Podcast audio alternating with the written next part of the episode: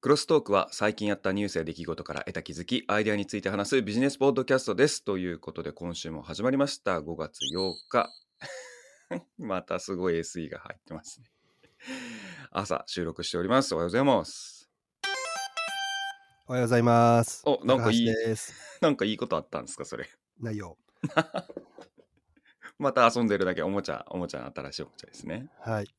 なるほど。今週ね、どどうでした小ネタとしては。今週の小ネタうん。今週面白いツイッターを。ほう。っていうか、毎日トレンドを見てるので、ほうほう見つけるんですけど、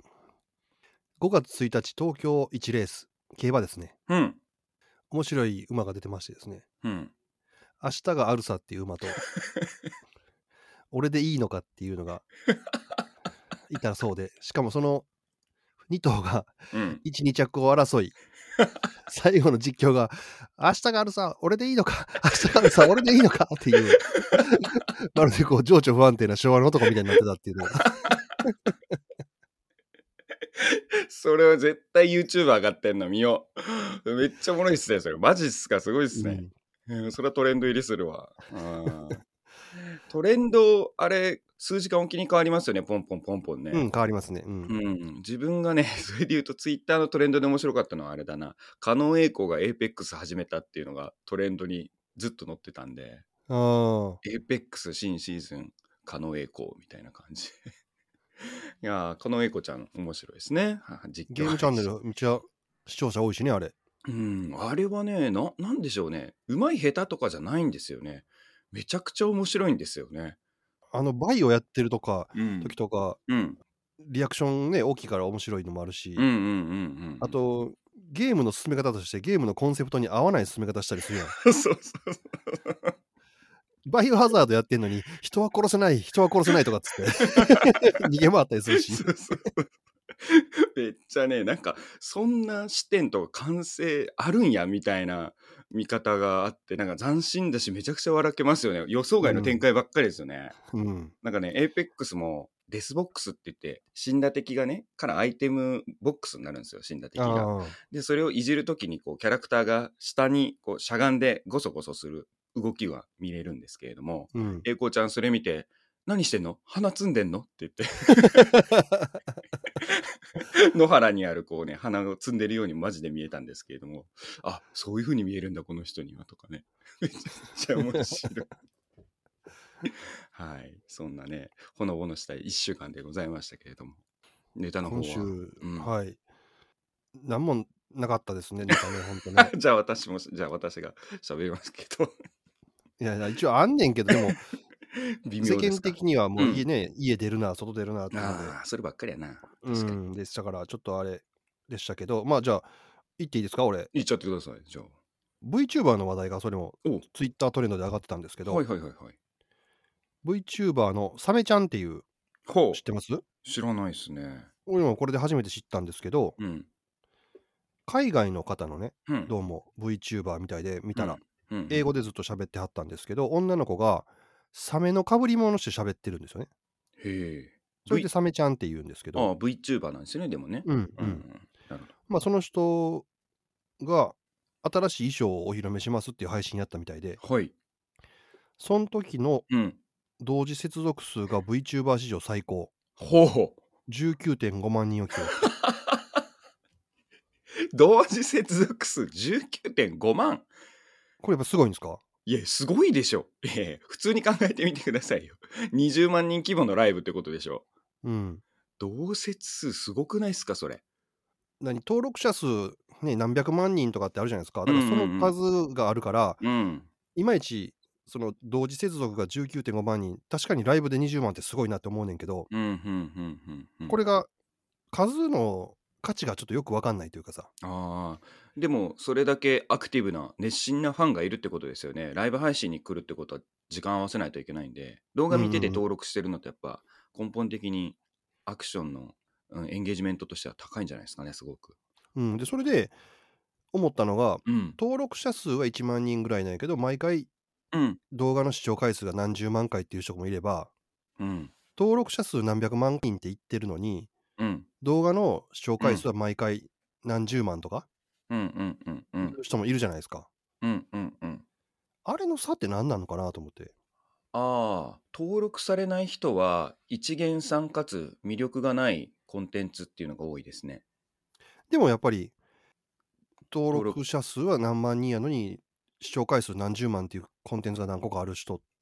てあ、うんコンテンツは魅力あるから見るんでしょ。でもなんで登録せえへんのかなとかね。ああ魅力がないから登録しないんですよ連続してみたいああこれ関連の知識をもっと深めたいとかうん。もっと連続で見たいってなるとみんな登録する人が多いですねやっぱりそうすると、うん瞬間風速ばっかりっていうこと。あそうそうそうそう一発屋みたいなで、それにしてもそういう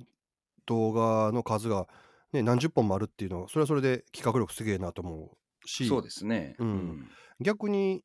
何百万っていうかな、まあ、何十万ぐらいの人は結構たくさんいるんで、何十万ぐらいのうん、うん登録者数、チャンネル登録者数持ってるのに、毎回何万しかうんうんうんうんない人もいるじゃないですか。それは怪しいですねうん、じゃあ、まあ、それは過去に集めた時はたくさんあったりとかしたのかもしれへんけど、うんさっき言ったそのコンテンツも、うんこの人やからずっと見たいっていうもんかなっていうものも、うんなんかあんまりあったりなかったりとか、うんうんうんうんそれはやっぱ宣伝で集めてるってことじゃあ、宣伝というか広告とかでして。そうですね買ったりしてしてる人もいらっしゃいますしねやっぱり内緒でうんまああかんけどああ、なるほどね。だからそのコンテンツのうん持ってるものと、そのチャンネルの持ってるもの、まあ、パワーですよね、いわゆるう。んうん、まあこれどっちが価値あんねやろなとかね、いろいろうんうん YouTube も見ながら思ってて、やっぱライブ20万ってやっぱすごいんか。。ライブ20万はめちゃくちゃすごいと思いますよだかだかららこそすごいと思いますね確かにね、今言われてみればそうですよね。もう時間合わせてちゃんとその時間に見ようって言って座る人っていうのはもう、言うたら YouTube からしたら非常識というか、そういうのせんでいいから動画配信ってそうそうそうそういいとこもあんのに。うんだからアクション、そのなんだろうロイヤリティがすごく高い人ですよねおースパチャとかも相当だったんじゃないですかおひねりが投げ銭がねもうね、読めないぐらいコメント流れてた、ビャーって。あーコメン トはそうですよね確かにねだからうん、え、あそこにスパチャとか出るでしょ、何本あったら。はいはいはい。スパチャはね、値段によってあのずっととどまるんですよね、上の方に。ライブ配あーコメントの。うん。多えっ分と、ちょくちょくちょくちょく入ってたと思うんだけど、スどんパどんチャどはねんどん流れていくから。あーじゃあ多分安いの流れてたのかな。多分満単位のやつも入ってるはずですね。それ見てみましょうか。えー、すごいですね。常設19万、すごいな。その技術っていうか、設備もやっぱすごいですうね。ん、すごい ですね。それが落ちないっていうのもすごいですね。20ね万につながって。遅延もね、ほぼほぼ少ないですしね。どんな技術やろ、あれ。すごいね。なるほどね。それは、なかなか知らなかったけれども、すごいインパクトがありますね。19万。それでも世界規模ってことですよあねー。そうですね。うん。あー英語でやってましたからね。あー。そんだけ市場でかいんやな。英語わからん人も見てるんやろうな。見てるんでしょうね。まあ、可愛いってだけで。サメちゃんっていう名前すげえ な。なるほど。そうですか。それは面白いトレンドですね。トレンド追うのいいな。僕もしよっかな。ニュースよりトレンドの方が面白いっすね。うん。ツイッタートレンド俺もうずっともう毎日必ず見るのが日課ですね。あーあ、そういえばあの、ツイッタートレンドを作るやり方みたいなやつの話ってここでしましたっけ以前ありましたよね。ちょっとまあ政治的な話からああ、そうですよね。うんですよね。あじゃあ、それの回は皆さん聞き聞いてください。 です ね。ああいうね、作られれたトレンドも結構あるので、面白いって言ったら面白いですよね。そういうの知っててみるとね。うんはいということで、私の今週のニュース、気になったもの、言ってよろしいですか、うん。気になったものはですね、日清食品さんがですね、うん。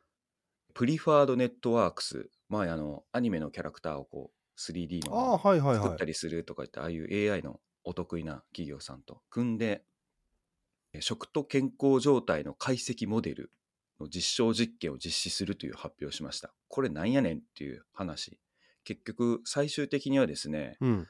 個人向けのカスタマイズされた栄養完全食品が出来上がるっていう話ですねへえ。はい、個人個人の食が体に与える影響をそういう AI ので分析してあなたがこうなりたい時にはこの栄養食品で完全に満たしてっていう最適化したうん食事、レシピを届けるというサービス、パーソナライズ化の方向に向かってるみたいですね。お日清は錦織圭はいはい、はのい。スポンサーでしたね、確か。あそうですね。うん。そうなんですよ。なるほど。で、より分かりやすく、じゃあどんなやつっていうので言うと、もうすでに実は4月に出てて、味の素さんが先行してですね、そういうっぽいのをやってるんですよ。あアスリート向け献立提案 AI アプリ、ビクトリープロジェクト、 栄養管、めっちゃ長いね、名前。 管理栄養士監修、勝ち飯 AI っていうののね、ベータ版を出してますね。あ、なるほど。まあでもできそうやもんね、それはね。栄養は特に。そうなんですよね。献立とかレシピに関する、まあ、独自のテクノロジーで、栄養面で、まあ、アスリートさんへの食のサポート活動を支援するみたいな感じですね。勝ち飯 AI う。んなんかだからこれが部活の子とかそういうのもなんかこう使えるようになっていくんじゃないですかねおー。いいじゃないですかね。うん。一般アスリートとか部活生とかちょうどねやっぱ中高生とかになってくるとそれがプロの知識を手に入れるっていう何でしたっけスタディサプリみたいな感じのもっとカスタマイズされたバージョンになるんですかうんね。スタディサプリはほら勉強の方のその人たちのあの授業のね内容とか教科書に合わせてトップの授業を教えてくれますけれどもトップの栄養士があなたの状態に合わせて要はねまあ機械化されたものですけれども AI が判断して教えてくれるっていうこことですよね。。うん、確かにあのね一流アスリートの話を聞くっていう機会を何回かもらったことがあるんですけどオリンピアンと一緒にスポーツしたりとかね、あったんですけどやっぱり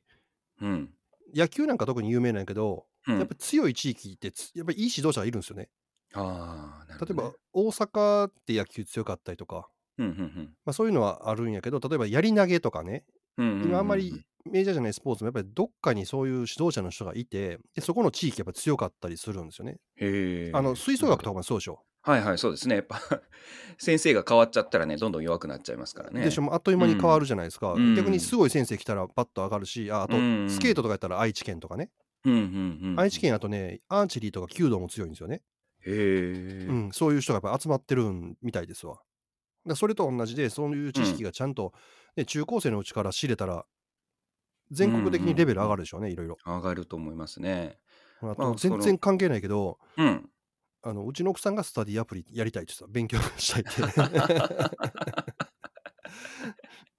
でも英語勉強するのとかスタディアプリでやるのいいかもしれへんよね基礎からやりたいとかっつってそうですね。あうのん高校の授業として ね、うんうんありかもしれない。社会人向けはなんか英語教育のみはなんかありましたけど、社会人教育じゃなくて高校生の授業やりたいってことですよやね。りたい。い、うん、であもあそれそれも確かに面白いかもなと思面って白い受けてみるかの、もしれうん確かに確かに。いや今になってね、いろいろ大事さがわかりますからね。うんうんうん学校教育の義務教育。結構やってますからね、実は。うんあとそれと関連することで、まあ、この間ある会で遺伝子の検査の会社の話を聞くことがあってほいほいほい。で遺伝子検査を申し込んだんですよほいほいほいほい。やっぱりいろいろ分かることがあるみたいですねかなりそこね300項目分かるみたいですふんふんふんふんふんふん。1万円とか3万円とかでキットでやるやつですかそうですそうですはいはい。で唾液を取って送るんですよねおお。で頼んで来てんのに全然やってないんだけどもう早送らなあかんなと思ってんだけ ど結局それで1個ね面白かったのはうん。俺ものすごいお昼になったら眠くなるんですよふんふんふんふんふん。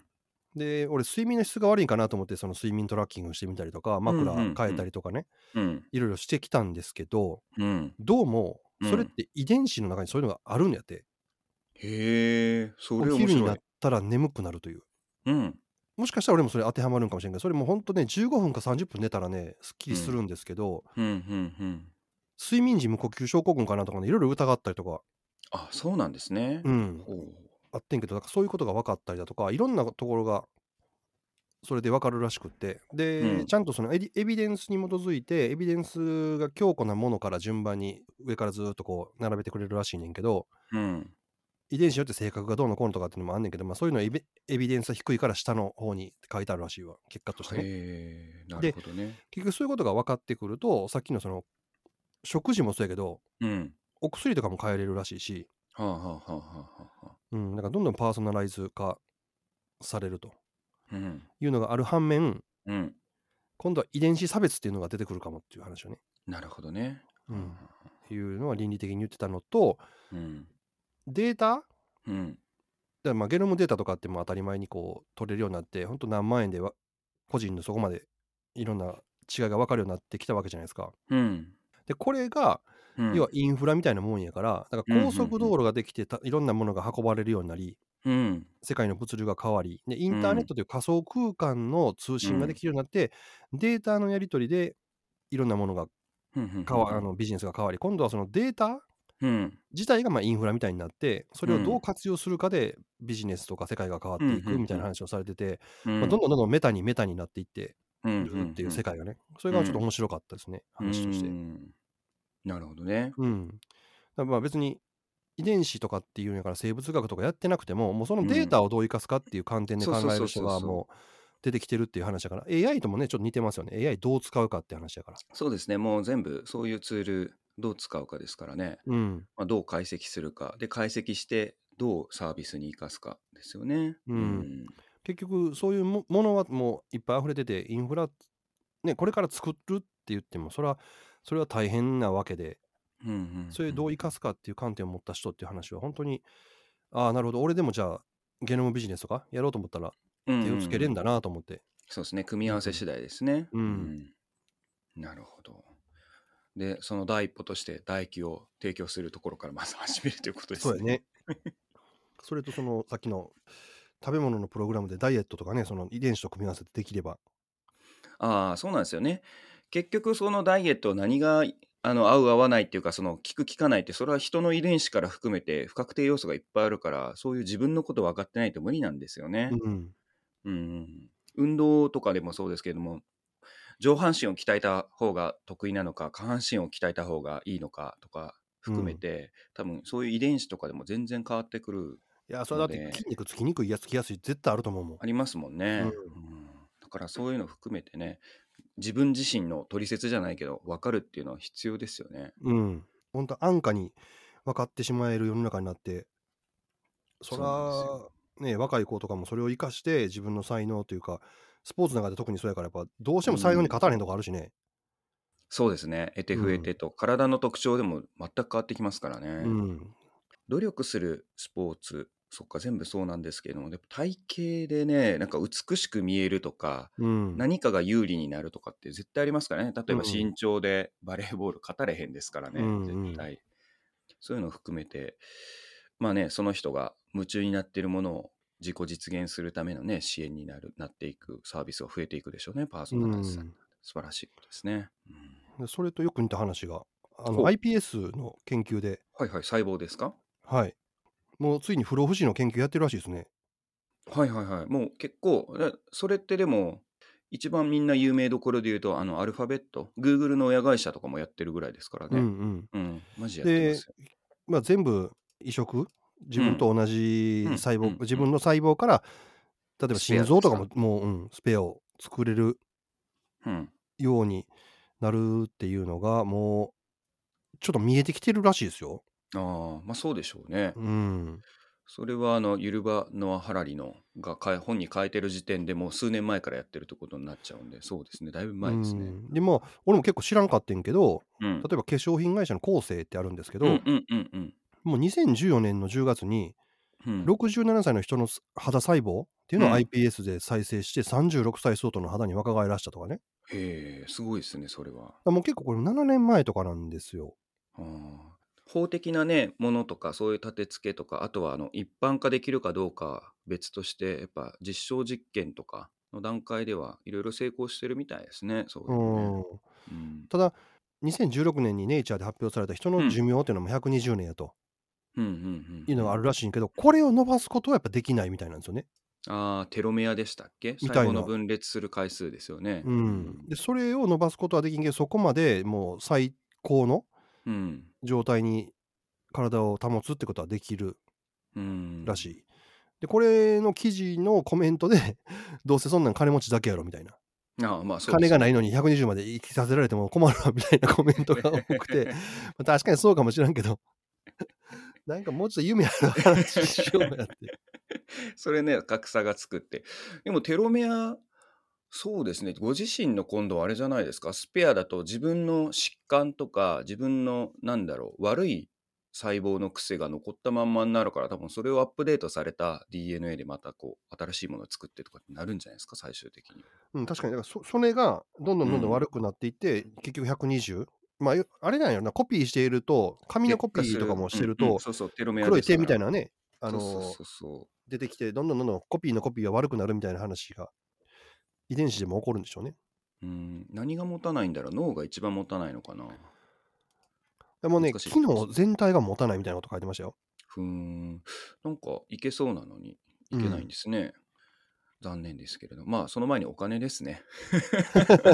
うん、そういうのねサービス受けるお金がやっぱ必要ですし生きててもね多分ね働かなくてもよくなるんじゃないかと思うんですけどね最終的には、うん自動化されるからね、いろいろ。そうそういろいろだから基本的なねあの食事とかカロリーの摂取とかだってカロリーなんて今肩ですからねうん。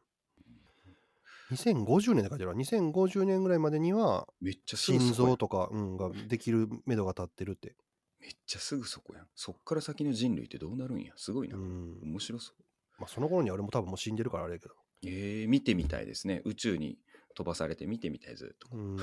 まあいいや。なるほど。ということで、私もかぶせちゃっていいですかどうぞどうぞ全然 DNA じゃなくて、今宇宙って言ったから宇宙なんですけれども。スペース X。私大好き、イーロン・マスクのスペース X さんのですね、以前ここでも紹介したスターリンクっていう計画、ブロードバンドインターネット衛星のはい小型機をいっぱい飛ばして、そこでブロードバンドネットワークしようぜっていうやつですね。うんあれの打ち上げも着々とめちゃめちゃ進んでるみたいで、おう2021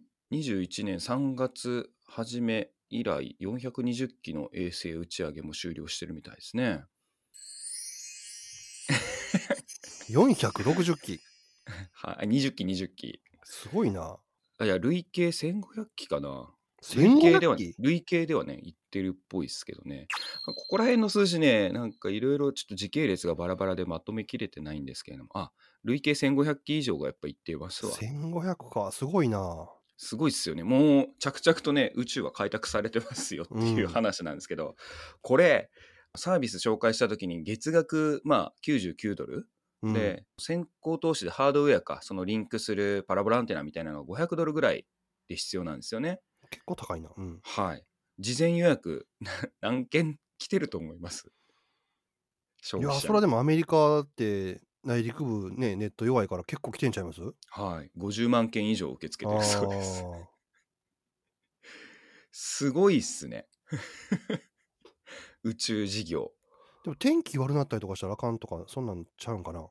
どうなんでしょうね、どこら辺、そんなに、まあでも、もともとネットワーク、ブロードバンド自体も弱い地域とかが買ってんのかな、ちょっとまあこれ、引き続きどんな人たちがね、契約してんのか分かればお伝えしたいと思うんですけれども、うんうんまあ、とはいえ、やっぱり衛星からやからだいぶ強いのは強いんでしょうね、普通の無線飛ばすよりはね。そうですね、レイテンシー、今、なんか20から40ミリの早遅っれって入ってる、そう、早いんですよ、結構、FPS もできるぐらいの速度ですね。うんうん、うん、で将来的にはなんか、まあ、読む資料にもよるんですけど10ギガとか10ギガ BPS のダウンロード速度とかって言われてるけど今のところなんか50から150メガ BPS って言われてるとか、うん米国のブロードバンド平均が18.7とか、まあ、20メガ BPS 帯らしそういなんですよのね。でだからもう都市部以外は結構ひどいらしいもんね。うん去年の10月にスタートしたのかなですけれども当初はね米国北部とカナダのみだったんですけどね多分広がっていってるんでしょうね、うんスターリンクのサイト見ればいいのかな、うん、全世界に拡大予定だそうですよおお、それは日本に来てね、もうちょっとこう初期投資が安ければ、うん今の環境より早くなるんやったら考えてもいいですよね。うんそうですねもうちマンションやからさ、そういううアンテナみたいなのつけたらさ、NHK の人が来て衛星放送の代金も払えとか言われたら嫌やな。 そうですねそれどうなるんでしょうねうんただ集合住宅はね強いはずですね集合住宅今根っこがねめちゃくちゃボトルネックになってるんでですよね。うん、あそこがすごい悪いんですよ。はい。そこをね、投資してくれる、てるところね、少ないんでね。うん。で一応ですね、じゃあこういう業界ってなんぼぐらいの市場規模になんねんっていうのも一応調べてみたらですね、NTT データ経営研究所がいろいろまとめてくれてるんですけど、まあもちろんモルガン・スタンレーとかゴールドマン・サックスとか、ミリュリ・リンチとかああいうところも含めていっぱい予測は出てまして、はい。日本の市場でそれこそ2000さっき言ってた2050年とかうん。になってくると4兆3億3000億円かな 4, 兆あおー4兆4000億円だな約で言うとってなるほど。言われてますねだそのうちやっぱりコンシューマーサービスって言ってブロンドバンドブロードバンドとか通信事業者とかあそこら辺とか BSCS 放送とか込みになるのがやっぱ2兆円ぐらいですねもう半分ぐらいうん。の市場規模になるって言われてますね。日本でもね、あるんかな、こういうの、配信。根幹部分だけつなぐっていうのもありかもしれないですね。今のあの、スペース X のスターリンクは、うん。ユーザーから直接もう宇宙につないじゃってますけれども、ああ。ユーザーはね、家のそのブロードバンドのネットワークが普通かもしれないですけど、そこの間が宇宙になったりするかもしれないですね。なるほどね基地局間とかが、うんそういうのはあるのかもしれないですね。B2B で。うん。わかんないですけど、こういうふうに、このジャンルも、いつの間にか、 めっちゃ開拓されてて、めっちゃ空短いやんけみたいなう感んじで前すね。な。うん、もうガンダム世代ですよね。空って言ってしまいましたね。宇宙とか言 って。空身近だみたいな。 うんとね。そんな感じで、もう細かいのがいっぱい飛びまくって、中国とかも飛ばしてんじゃないかな。いろいろここら辺調べてみたら、案外意外なことがわかるかもしれないですけど、それがどうしたの世界にまだ 感じますね。うん。この間ね、宇宙の話やってましたね。BS でやって て。ほうほうほ中国の宇宙開発が結構むちゃくちゃで、う。うん。衛星、例えば打ち上げて、やっぱ何年かしたら落ちてくるやつとかってあるじゃないですか。はいはい、はい。あれってちゃんと国際機関に、どこどこのやつが、どこどこっていうのは宇宙に上がってるなんとかっていう衛星が、うん、何日、何月、何日頃に軌道を外れますと。うんうんうでん落下予定地点はこういうような形になって、多分この辺には落ちますっていうのをやらないといけないらしいねんけど、はいはいはいはい。えーほとんど管理をしてないらしくて、 やっぱりな。今バンバン落ちて、この間ね、エクアドルかなんかやったかな、なんかにおの山に落ちたとか落ちてへんかったとかって話をしてて、へー最低やな。もうね、結構非難合々なんですけど、うん。ただ、それって外から干渉できないらしいんですよね。はあ。なるほどなのね、で、これから、そういうのもし勝手にやってたとしたら、バンバン落ちてくる可能性があるというこうん。内政干渉になるんだ。と。そういう。んで、日本の宇宙ビジネスの根幹っていうか、肝になってるのは JAXA じゃないですか。はいはいはい。でも逆に、うん JAXA しかないから、日本ってあんま強くないらしいね。あだってースペース X とかって民間やん。うんうんうんうんで、NASA があって民間があってっていう感じなんやけど、うんうんうん。要はその、のスペース X に該当するような会社は日本にはほとんどない。まあ、ホリエモンがやってるけど、はいはいはい。もう規模で言うたらもう全然違うじゃないですか。うん、そうですね。うん。そういうのが日本の中から出てくると、またか環境は変わるんかもって言ってたけど、結局、うん。ね、JAXA がやってること、まあ、この間もはやぶさ2号が、うん。うんリュウグウやったっけ衛星から。うん5グラムなんか持って帰ったやつね。うんうん。あれだって調べても何もならないんでしょ市場、市場規模がどうのにはならないんでしょあれうん観測結とかのあ局あいう分、野えっとそれも言ってたけど、まあ、0.1グラムぐらい持って帰ったらよしとしてるやつが5グラム持って帰れたって言ってはったけど、うん。えっと、やっぱりその成分を調べることでいろいろ小惑星にはどういうものが含まれてるっていうのをうん知ることはできると、まあ要は物理学とかでいうと本当基礎研究みたいなところ、うんうんうんうんう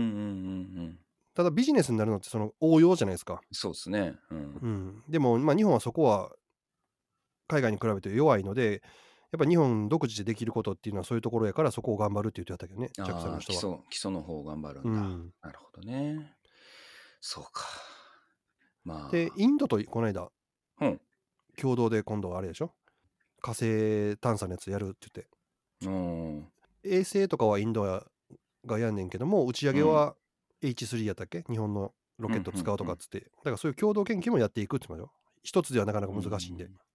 でも結局 JAXA が主導っていうか JAXA のみなんでしょそれはそうだねうん、あーまあ下請けでね民間企業なんかやってるかもしれないですけど、うん民間が主導でやってるプロジェクトではないってことですよねそうなんですよ、うん民間が主導でやってるのはあのこの間言ってたねスペーステラとかね うん 宇宙におね、寺なんてね本尊本尊 とそれ、それどうなんや。それお応用も応用だけども、ニッチすぎる。まあそれで1兆円の市場規模はならないわなっていう感じですわね。 まあそうか頑張ってほしいですねでもこの分野もね。まあでも中国やっぱそうなんや。やっぱ飛ばしてねそういうスペースデブリの管理とかも問題になってくるっていうのも見えてますから ね。うん。はあ、大変だな。そうね。まあルール決めてもねなんか貿易とかでも守ってないですからねやつうら。ん。ルールはね、破るもんやと思ってあるからね。 そうですね。うん国が、国が挙げて、ね、民間企業っぽくして、後ろからね、いろいろ 支援してやっていくからねまあ、それやつら歴史的にもそうやもんね。うん中国って国が政策をすれば国民は対策をするっていうね。 すごいですね。うん。ままあ、あラストのネタは、ないんですどうけどぞ。、はい。ラストはね、うん。ツイッターの話なんですけど、ツイッターいろいろ機能増えてますね。それ僕も話そうと思ってた。どうぞ。ねあの、プライバシーの件でしょ音う声んもそうし、音声もそうやし、投げ銭もできるようになるんですよね。あ、なるほど、なるほど。うん。うで、ん、投げ銭使うのがペイパルうん、うん、うんらしいんですけど、うん。うん。ツイッターで投げ銭をしペイパル使ってやっちゃうと、うん。ツイッターで匿名のアカウントやのに、うん、住所、氏名全部向こうに分かっちゃうっていうことがあるらしいので、気をつけてっていうのを書いてましたね。ああ、それで言うともう一個、じゃあ付け加えるとですね、アプリの設定で、プライバシーの項目に、今、電話帳みたいなので、あの電話番号とメールアドレスから同期するみたいなのが増えてるんで、これ、オフにしといた方がいいですよ。勝手にオンになってます。勝手になってる、だから先週のうん、アップルウォッチのあの勝手にオフなってるっていうのと、うん。ツイッターとしてはもう、ポリシーがもう正反対なんですね、それセがアンね。タンね、勝手にオンになってる。匿名アカウント作れるようにしときながら、そんなん全部知らせるように知らせるように持っていってますよね、どんどん。そう、なんかつながるようにしてますね。プライバシーとセキュリティの中にね、見つけやき見つけやすさと連絡先っていう謎の日本語が増えててですね。